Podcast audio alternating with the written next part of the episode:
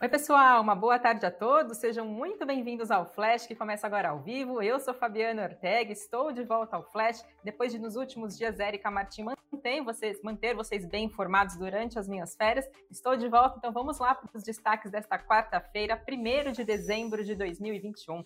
Indústria do Brasil contrai pela primeira vez em um ano e meio. Porto Seguro e Positivo entram na primeira prévia do Ibovespa. Petrobras conclui venda de refinaria.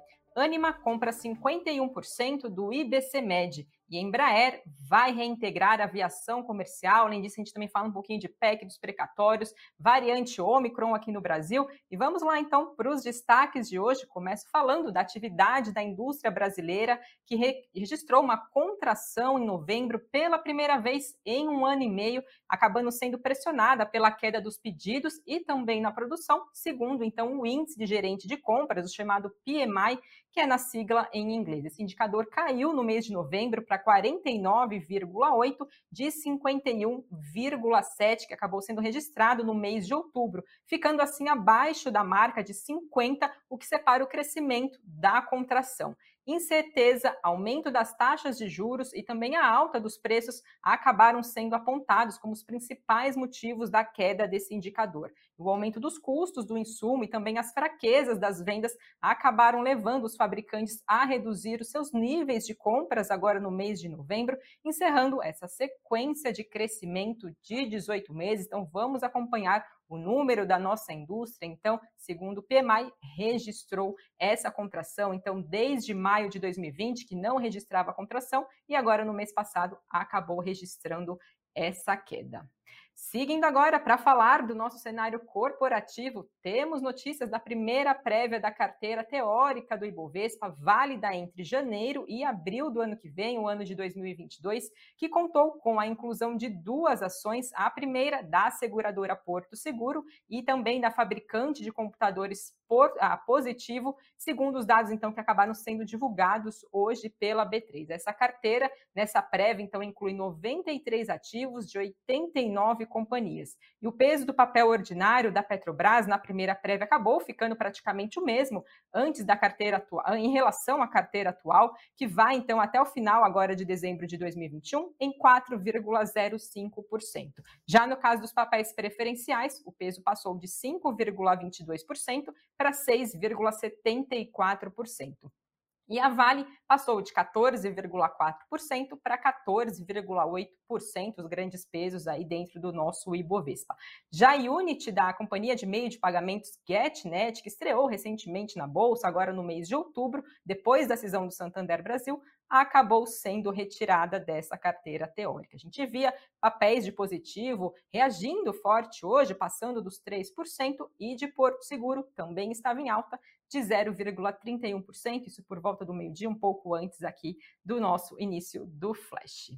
Temos informações também da Petrobras, que acabou concluindo a venda da refinaria Landulfo Alves e também os seus ativos logísticos associados lá na Bahia para o grupo Mubadala Capital, que pagou 1 bilhão e 800 milhões de dólares para a estatal.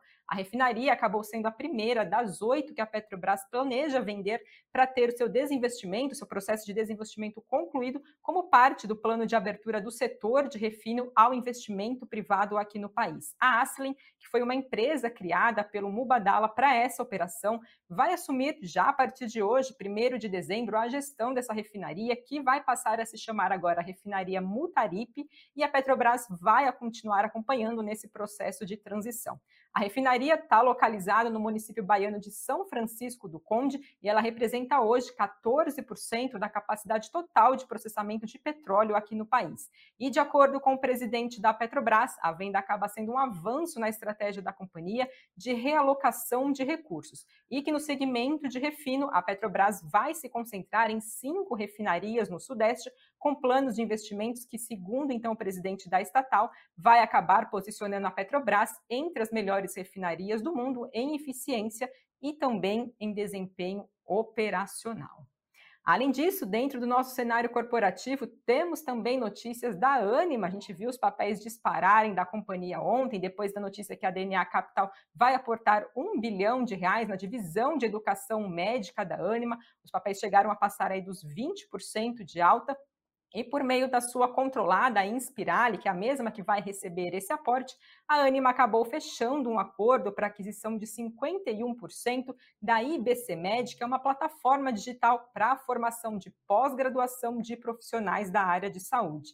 E essa participação pode acabar chegando a 100% até o ano de 2026, porque esse acordo acaba prevendo uma opção de aquisição da totalidade dessa plataforma até o fim, então, desse ano de 2026. Nesse primeiro momento, a companhia vai pagar 10 milhões de reais e vai realizar outros desembolsos aí no decorrer dos próximos anos. E de acordo com o comunicado que foi enviado para a CVM, a Comissão de Valores Mobiliários, essa plataforma, segundo a Anima, é uma referência nacional na educação médica continuada e teve resultados expressivos nos últimos anos. Ela foi fundada no ano de 2015, tem mais de 2.200 alunos ativos, tem sede em Porto Alegre, no Rio Grande do Sul, mas possui abrangência nacional.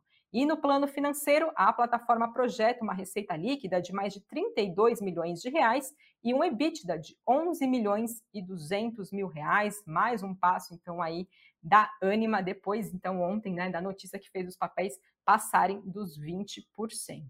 Quem também está nas notícias de hoje, né, entre ontem e hoje, é a Embraer, que informou que a Assembleia de Acionistas da companhia acabou aprovando a transação que vai permitir que a Embraer volte então a desenvolver negócios com aviação comercial de forma direta. A reincorporação da atividade da aviação comercial na Embraer vai valer já a partir agora do mês de janeiro do ano de 2022. A divisão de aviação comercial, a principal geradora de caixa da companhia, seria vendida lá no ano de 2019 para a Boeing, com aval do governo do presidente Jair Bolsonaro, que os representantes na época afirmaram que a empresa teria dificuldade em desenvolver os seus negócios no futuro caso continuasse de forma independente. A Boeing, porém, acabou desistindo no ano passado do negócio, que ficaria com o controle da divisão é, comercial por um valor de 4 bilhões e 200 milhões de dólares, abrindo então uma disputa judicial com a Embraer, que afirmou que a empresa norte-americana acabou rescindindo o contrato de forma indevida, segundo então a Embraer.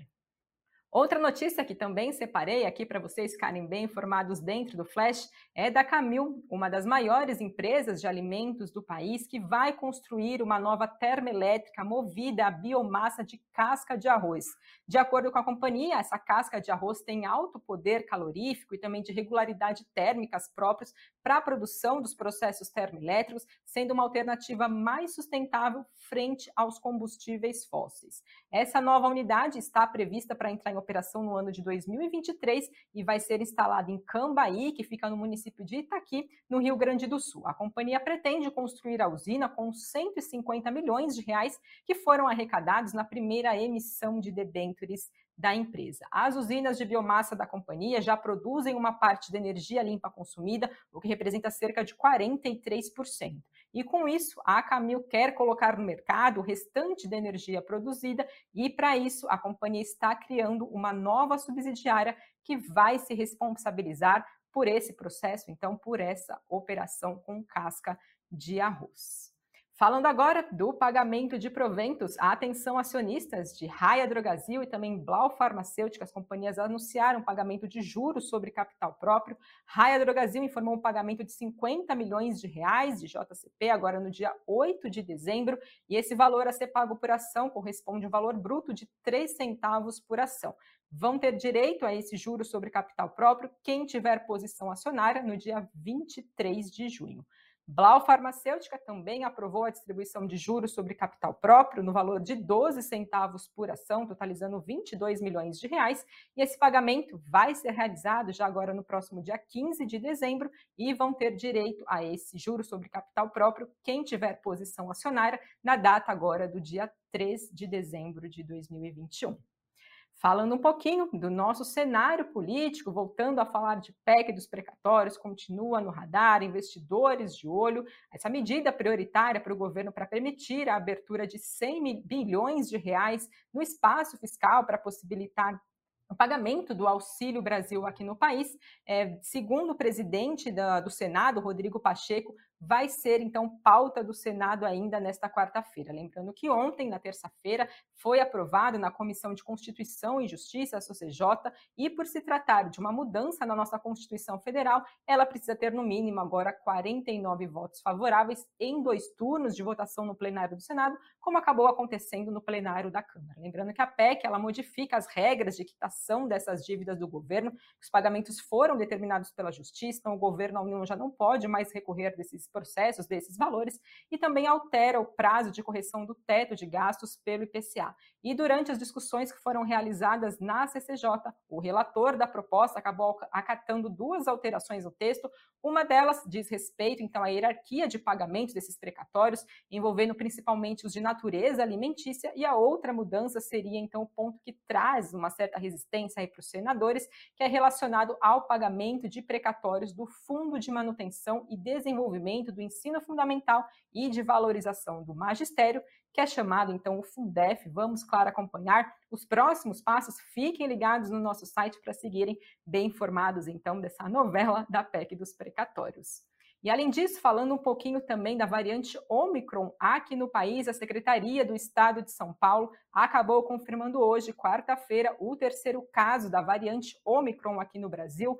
Trata-se de um passageiro da Etiópia que acabou desembarcando no aeroporto de Guarulhos, que fica em São Paulo, no sábado, e acabou testando positivo para a Covid-19. A amostra foi sequenciada geneticamente pelo Instituto Adolfo Lutz, agora aqui no governo do estado de São Paulo.